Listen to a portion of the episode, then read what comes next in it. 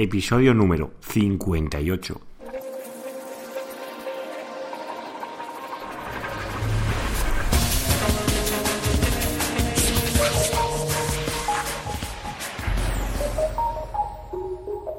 Muy buenos días, queridos oyentes. Nos encontramos un día más con un nuevo programa del podcast de SEO Profesional. Ya sabéis, el programa donde hablamos de todo lo que es el posicionamiento web en Google y en otros canales, pero sobre todo en ganar visibilidad para nuestros proyectos online. Antes de nada me quiero presentar por si no me conoces aún. Yo soy Juan Carlos Díaz y soy el locutor, el guía, el narrador de este programa que te va a introducir en el posicionamiento web. Vas a entender cómo Google comprende las páginas web y vas a poner a alinear tu página web para que Google comprenda perfectamente de qué trata y así poder ganar visibilidad. Recordad, me podéis encontrar en mi página web de seoprofesional.net. agradezco todas las peticiones, feedback que recibo a través de los formularios que tengo en la página web. Ya sabéis, si os queréis poner en contacto conmigo, lo podéis hacer a través del formulario de la página web, que encontraréis en todas las páginas menos la home. También quiero recordar a las personas que han realizado las valoraciones de 5 estrellas en iTunes, pues muchísimas gracias, como a todos los likes que me dais en iVoox. Muchísimas gracias. Y hoy vamos a comenzar con un programa de preguntas y respuestas mandadas por vosotros. Y vamos a comenzar con la primera. Keiner me pregunta, soy fanático a su podcast, son geniales y lo felicito. Muchísimas gracias, Keiner. Tengo una duda, ¿es bueno publicar el mismo contenido en diferentes blogs? Lo que pasa es que escribo para blogs ya reconocidos y el mío apenas empieza. Entonces lo que estoy haciendo es publicar los mismos contenidos en ambos blogs. ¿Es malo? ¿Qué me recomiendas? Pues Keiner, muchas gracias por la felicitación, se lo agradezco. Eh, primero de todo, el contenido duplicado, como bien dices, es malo. Google no le gusta encontrar el mismo contenido en diferentes páginas.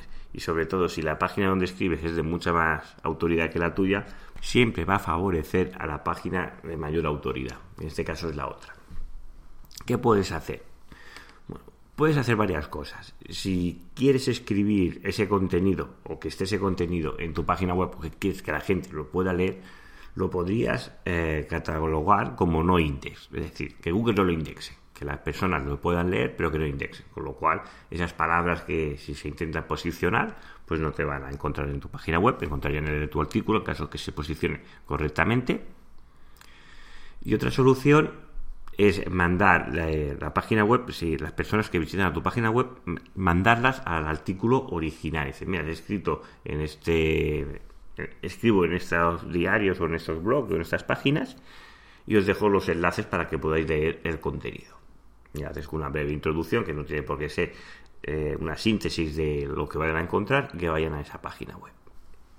Estas son las dos soluciones que te doy porque no te va a favorecer el tema del contenido duplicado ahí tienes. Si quieres, quieres que tenga el contenido en tu página web o prefieres que lo lean en la página donde escribes y también pues lean luego por ahí. Es el problema que te encuentras si los envías a la página web donde escribes normalmente, pues el usuario es probable que ya no vuelva a tu página web. Pasamos a la siguiente pregunta. Leire, desde Londres, me pregunta, ¿cómo miro la posición de mi web? Porque yo miro en el PC y salgo en primera posición, pero el otro día realicé una búsqueda desde otro PC que no era el mío y no aparezco. Esto es muy normal, Leire. Eh, normalmente las búsquedas están personalizadas para las búsquedas que hemos realizado. Sobre todo si estamos logueados con nuestro usuario en Google, pues él ya nos muestra las búsquedas según nuestros criterios, con lo cual no son 100% libres, ¿no? Están, están personalizadas, ¿no? Como digo yo, están cocinadas. ¿Qué tenemos que hacer? Pues le tenemos que decir a Google que, no sepa nada de nosotros. ¿Y cómo lo podemos hacer esto? Pues podemos utilizar el modo incógnito que tienen los, navegadores. Normalmente si vas al botón derecho por encima del icono del Chrome o del Firefox, tienen, u otro navegador, independientemente, tienen el modo incógnito o en modo oculto y que normalmente pues salen un señor como si fuera un espía en la parte de arriba del buscador, del navegador, perdona, y ahí puedes realizar la búsqueda sin ninguna personalización. Y es cuando ves normalmente pues la posición que tiene tu página web. También tienes que entender que dependiendo de tu negocio o la palabra clave, el, también eh, entra en juego el posicionamiento local. Es decir, puedes tener unas variables, puedes tener unas variables que en unas localidades salgas en unas posiciones y en otras salgan en, en otras. Esto sobre todo pasa en negocios locales o en negocios que no son de ámbito nacional. Vamos a la siguiente pregunta.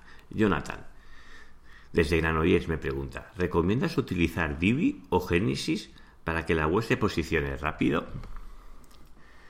Pues Jonathan, muy buena pregunta. Aquí estás, estás entreponiendo la funcionalidad de visual, es decir, que visualmente sea muy agradable a la vista, o la funcionalidad que sea rápida la página web, que sea ágil. Divi es un magnífico editor de, de páginas web que te permite construir tu página web y desarrollar los módulos y construir, bueno, construir la página web según tus necesidades y sin utilizar nada de código. Todo es una plataforma muy visual de arrastrar, llevar una cosa a un lado, llevar a la otra. Y puedes conseguir efectos que son muy agradables a la vista, o efectos. Puedes realizar páginas muy chulas concretamente con Divi. En cambio, con Genesis es todo lo, todo lo contrario. Es, es un framework que es muy, muy espartano, es lo más básico que necesita la página web. Tiene lo básico para que funcione, pero está realizado de una forma que facilita pues el tema del posicionamiento web, ya sea principalmente porque carga mucho más rápido, está realizado de una forma que eh, ayuda al posicionamiento web ya su forma, su arquitectura facilita pues el tema del que se posicione mejor. Y aquí tendrías que valorar la funcionalidad de visualmente con la funcionalidad que sea rápido y ágil. Si te sirve de, de, opción, normalmente las webs que son más minimalistas, que son más sencillas, suelen convertir mucho mejor que las webs que son visualmente muy, muy llamativas, porque cuando son tan llamativas lo que solemos hacer es distraer al usuario y no logramos conseguir el objetivo que tenemos marcado. Mi recomendación es Génesis, pero porque yo tiro más que claro, si no me encuentran en, es decir, si no, si no salgo en Google, ya puedo tener una web muy muy bonita que no me va a servir para captar clientes o para captar usuarios a mi página web, con lo cual yo yo me decanto por Genesis. Igualmente, Divi no es una plantilla mala o que no se pueda eh, posicionar. Sí que se puede, incluso dentro de las plantillas yo considero que es una buena plantilla, lo que Genesis en ese aspecto es mejor.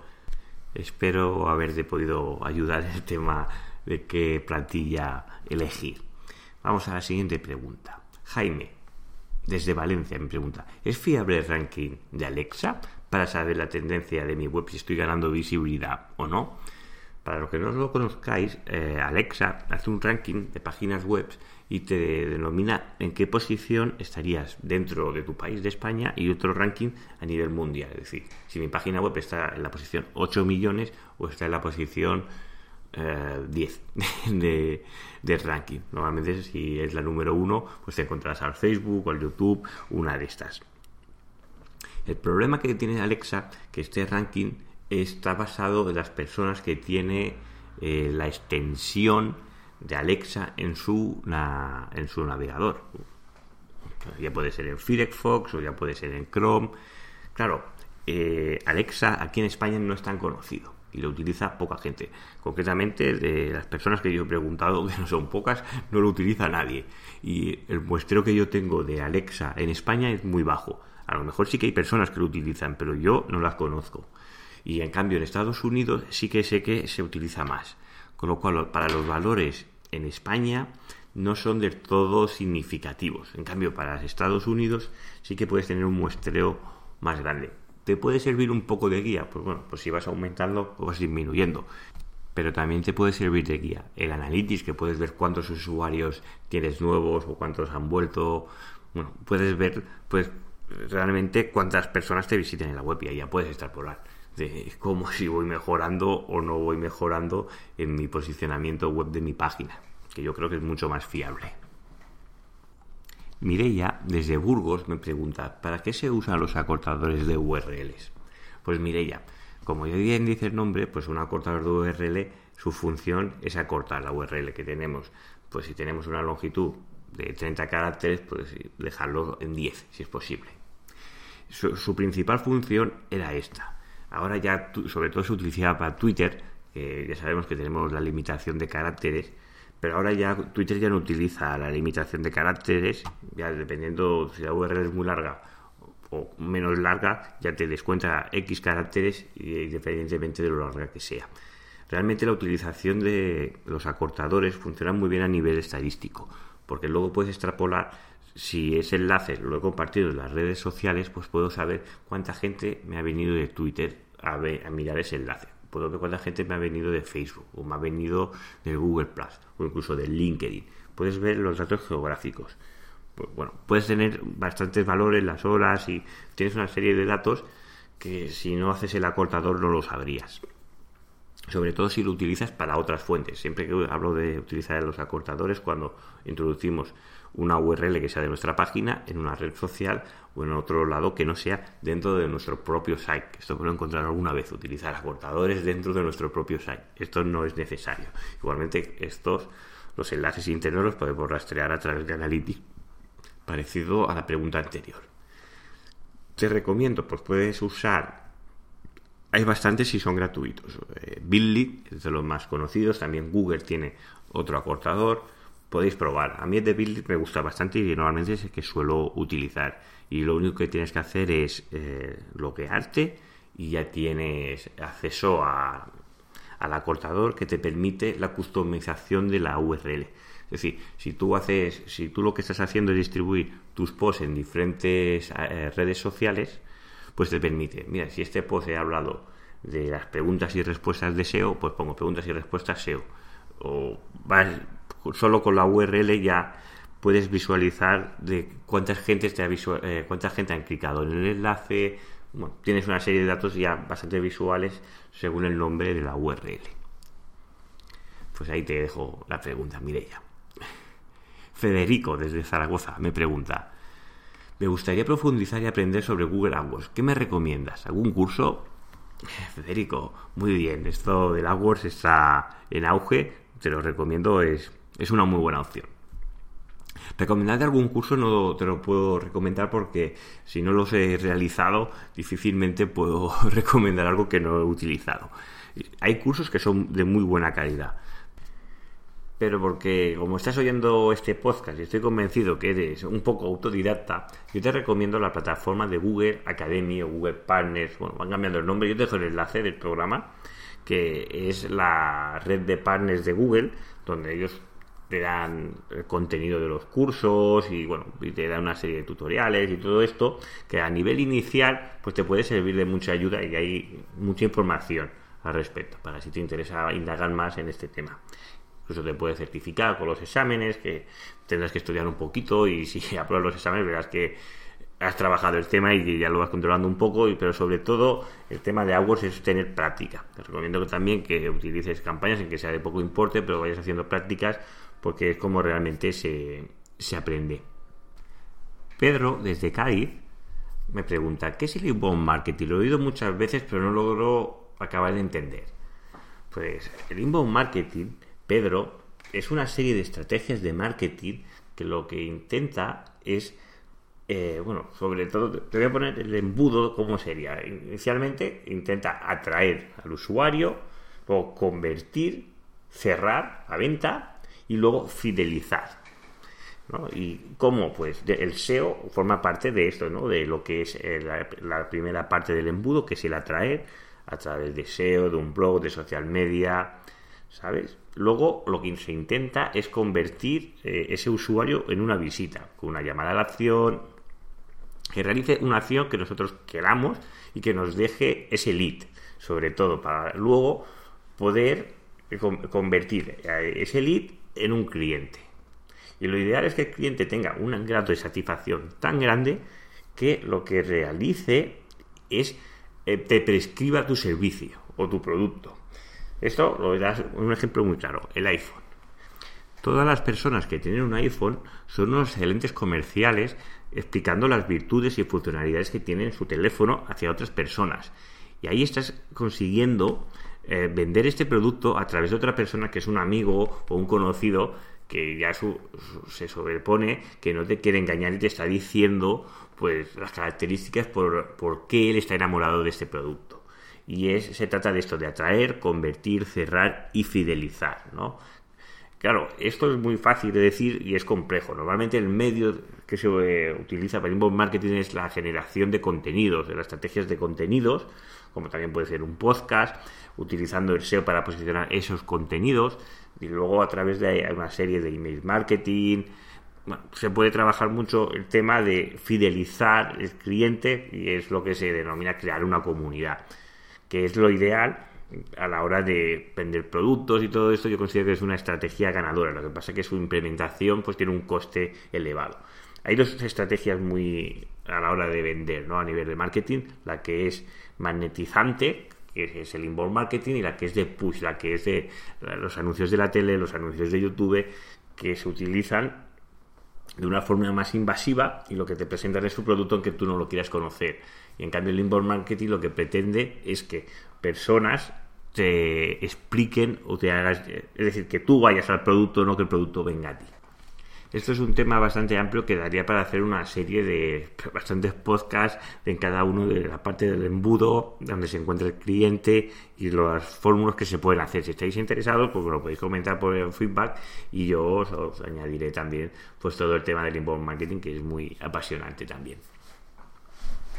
Y luego, Pedro, desde Córdoba, me pregunta qué diferencias tiene el Analytics Premium del Analytics normal que es gratuito. Pues la primera realmente el usuario normal no se no percibe una diferencia importante porque el premium lo que tiene es una mayor capacidad de extracción de datos y sobre todo está pensado para empresas ya de un tamaño importante. Ten en cuenta que el Google Analytics Premium tiene un precio de 150.000 euros anuales. Aquí ya estamos hablando de una cifra importante solo para la extracción de estos datos. Para que te hagas una idea, lo digo de memoria, pero la cuenta normal creo que puedes traer unos 10 millones de hits mensuales, a, pues, los datos que puede almacenar, y la cuenta premium creo que estaba en un billón de datos y está pensado pues para empresas que tienen un tráfico muy muy importante y que está trabajando lo que es el big data cómo se interrelaciona todo ese contenido pues, qué hace ese usuario, bueno, lo que viene siendo el Big Data, que si también estáis interesados en esto, también os puedo hablar en que no soy un experto del Big Data porque es una, una especialización dentro de lo que es la analítica, ¿no? el conjunto, la extracción de todos estos datos. Sobre todo lo que trata es eh, cómo se manipulan grandes cantidades de conjuntos de datos. Y sobre todo eso, pues portales que son muy grandes, imaginaros un banco, sitios similares, el tema de Big Data normalmente son grandes usuarios de estos productos y os puedo explicar un poco por encima de qué trata y cómo funciona. Y hasta aquí el programa de hoy. Os quiero agradecer que estás ahí al otro lado escuchándome. Muchísimas gracias por escuchar este podcast. Me hace mucha ilusión que estés ahí. No lo sabes realmente cuánto. Os quiero agradecer esas valoraciones de 5 estrellas que me estáis realizando y si no lo has realizado aún te pido que vayas y pierdas esos 3 minutos de realizar esa valoración de iTunes que me ayuda mucho a ganar visibilidad para ese podcast y que esté ahí en los top one de, los podcasts de finanzas y marketing también os agradezco esos likes que recibo de la plataforma de Evox o esos comentarios de Evox. Muchísimas gracias por estar ahí y os deseo que tengáis muy buen comienzo de semana y nos vemos el miércoles con otro episodio del podcast Deseo Profesional. Os deseo que tengáis muy buen día.